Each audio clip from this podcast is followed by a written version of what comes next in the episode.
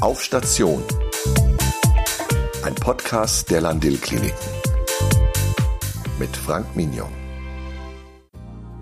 Wer schon einmal eine neue Arbeitsstelle angetreten hat, der weiß, dass alles seine Zeit braucht.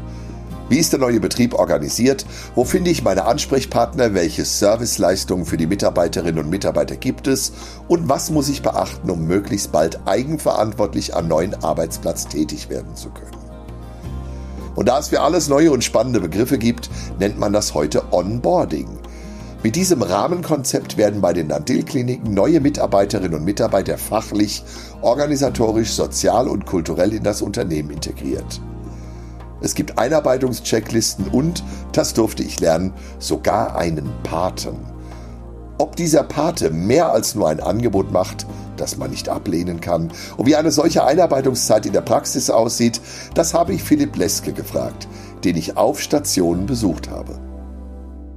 Und jemand, der Rettungsschwimmer ist, kann doch sicherlich besonders gut an Bord kommen. Verzeihen Sie mir diesen kleinen Eröffnungsgag. Lieber Herr Leske, herzlich willkommen. Hallo, ja natürlich, es sei Ihnen alles verziehen. Ja, ich bin sogar sehr, sehr gut an Bord gekommen, muss ich sagen. Tatsächlich auch, da ich schon vor meiner Einstellung des Öfteren hierhin eingeladen worden bin und mhm. wir schon im Vorfeld einiges klären konnten und ich schon die ersten Gesichter und Menschen kennenlernen konnte.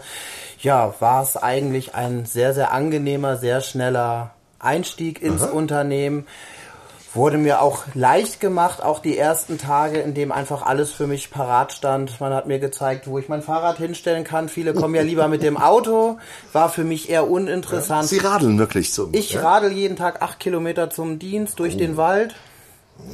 Also das ist auch so ein bisschen einfach, das tut vor dem Dienst gut, das tut nach dem Dienst gut, das ist immer ganz schön.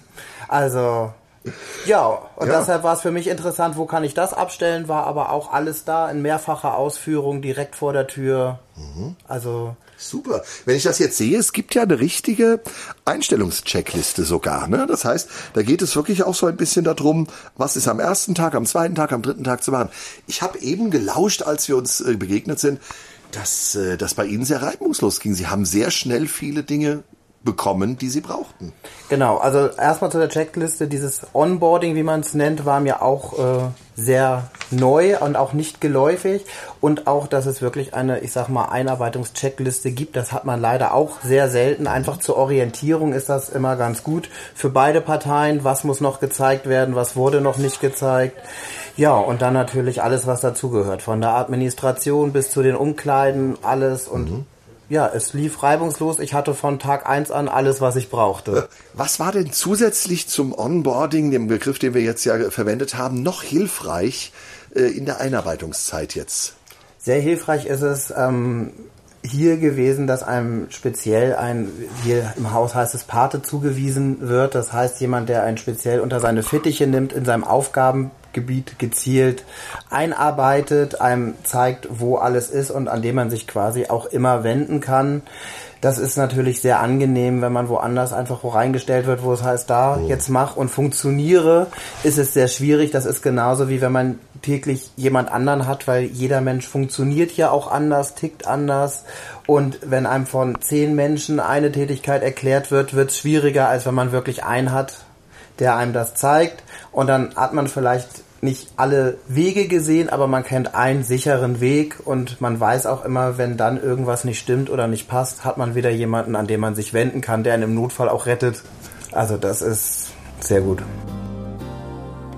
Als Bereichsleitung Pflege in der Wetzlarer Ambulanz ist es für Philipp Leske natürlich ganz besonders wichtig, möglichst schnell eigenverantwortlich arbeiten zu können und sich im wahrsten Sinne des Wortes auszukennen. In seinem Fall kommt hinzu, dass Herr Leske ein sehr kommunikativer Mensch mit vielen Vorkenntnissen ist, der sich an seinem neuen Arbeitsplatz auch von den Kolleginnen und Kollegen gut aufgenommen fühlt. Wie nehmen das denn die Kolleginnen und Kollegen auf, wenn dann jemand Neues kommt? Wird man da auch so ein bisschen mitgezogen, dann freundlich aufgenommen? Darf ich das so sagen? Ja, freundlich aufgenommen auf jeden Fall. Und dann ist es, glaube ich, wie fast überall. Ne? So die, hier ist ja wir sind ja im Krankenhaus, da haben wir ja die Krankenschwestern, da haben wir dann immer so ein bisschen so die Älteren, die einen dann immer so ein bisschen so sehen, oh, das ist der Neue, der kennt sich hier noch nicht aus, den muss ich ein bisschen bemuttern und unter meine Fittiche nehmen. Mhm. So, was ja auch nicht immer ganz schlecht ist, aber auch manchmal ein bisschen anstrengend werden kann. Und bei den Jüngeren ist es ja meistens erstmal so skeptisch Ne, wer kommt da, wer ist da, kann der überhaupt was, wollen wir den, wollen wir den nicht? Und dann gibt's ja auch immer noch die große, ja, ich sag mal, die, die große Partei, die gucken will, kann der fachlich was? Mhm. Und die andere Partei, die gucken will, kann der menschlich was? Und ja, da muss ich mich jetzt ein bisschen zurechtfinden zwischen beiden. Aber bis jetzt, glaube ich, komme ich gut zurecht. Mhm, mh. Haben Sie denn auch noch, ähm, äh, noch Pläne für die Zukunft, äh, auch was Ihren Beruf persönlich angeht? Weil Sie sind jetzt sozusagen on board. Gibt es da schon eine Perspektive, dass Sie sagen, ach, in die Richtung könnte es auch nochmal gehen innerhalb hier der, des Unternehmens? Also da muss ich sagen, also ich denke mal, Perspektiven und Möglichkeiten gibt es immer, aber jetzt möchte ich erstmal quasi in die Rolle der Leitung wachsen, weil ich auch sagen muss, dass ich das sehr spontan entschieden habe, mich darauf zu bewerben und ich eigentlich jahrelang immer gesagt habe, das mache ich nie. Ah, okay. Warum ja. nicht? Was wäre jetzt so der Aspekt gewesen, wo Sie gesagt haben, Leitung will ich nicht werden? Ja gut, man, man stellt sich ja auch unter der Leitung immer irgendwas vor. Und ähm, man stellt sich das manchmal ja vielleicht schlimmer vor, manchmal besser vor. Und für mich, ich habe immer nur diese Seite gesehen, dass man sich, dass man sich mit allem und jedem rumschlagen muss. Aber tatsächlich die Realität zeigt, dass es auch die schönen Seiten gibt und dass man sich nicht immer nur mit allem und jedem rumschlagen muss. Aber da hat man ja manchmal einfach so im Kopf so extrem Fantasien, wie auch immer man das nennen soll. Und man muss ja auch, man, man reift ja selber auch. Ich ja. meine, das war irgendwann mal, als ich angefangen habe in der Krankenpflege, da hieß es für mich, nee, Leitung nie, das Pflege, das reicht. Und dann irgendwann, na, dann fängt das ja auch an mit den ersten Fachweiterbildungen und dass man dann immer ein bisschen mehr möchte und auch ja sein Wissen weitergeben möchte. Ich habe auch zwischenzeitlich an einigen Krankenpflegeschulen als Leihdozent gearbeitet und so wächst man dann natürlich auch so in gewisse Rollen auch rein und der Kopf wächst natürlich auch mit.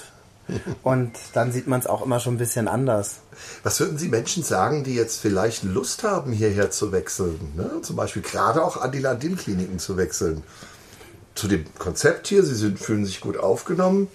Würden Sie denn auch sagen, wagt mal den Schritt? Streckt auch euch vielleicht mal nach oben zu einer. Also da kann ich auf jeden Fall sagen, also ich bis jetzt kann die Landel-Kliniken tatsächlich nur empfehlen, weil sie tatsächlich auch, und das muss man ein bisschen nach außen getragen werden, weil das weiß keiner, tatsächlich auch viel mehr anbieten für die Mitarbeiter als andere Kliniken und viel, viel mehr organisieren für Mitarbeiter und den Mitarbeiter ermöglichen als wirklich andere Kliniken. Ich habe schon ein paar gesehen und allen, denen ich erzähle, was es hier so gibt, die gucken mich immer an und sagen, warum wissen wir das nicht? Warum, sowas muss man doch wissen, das ist doch wichtig. Ja.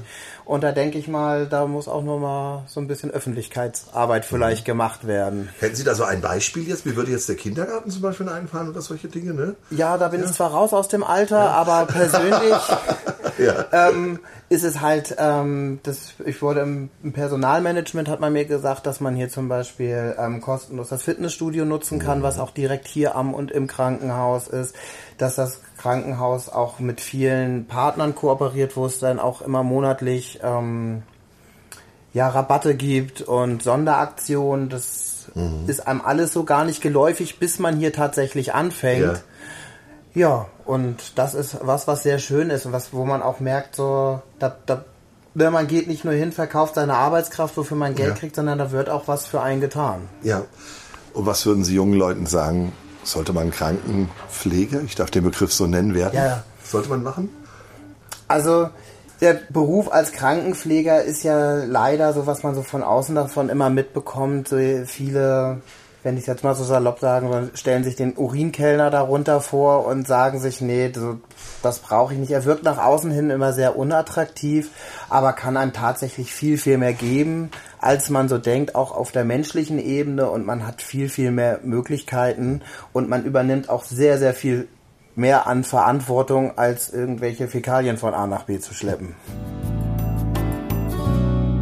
Diesem Schlusssatz ist doch wahrlich nichts hinzuzufügen, oder?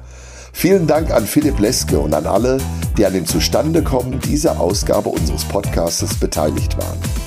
Wir hören uns wieder demnächst auf Station. Ihr Frank Mignon.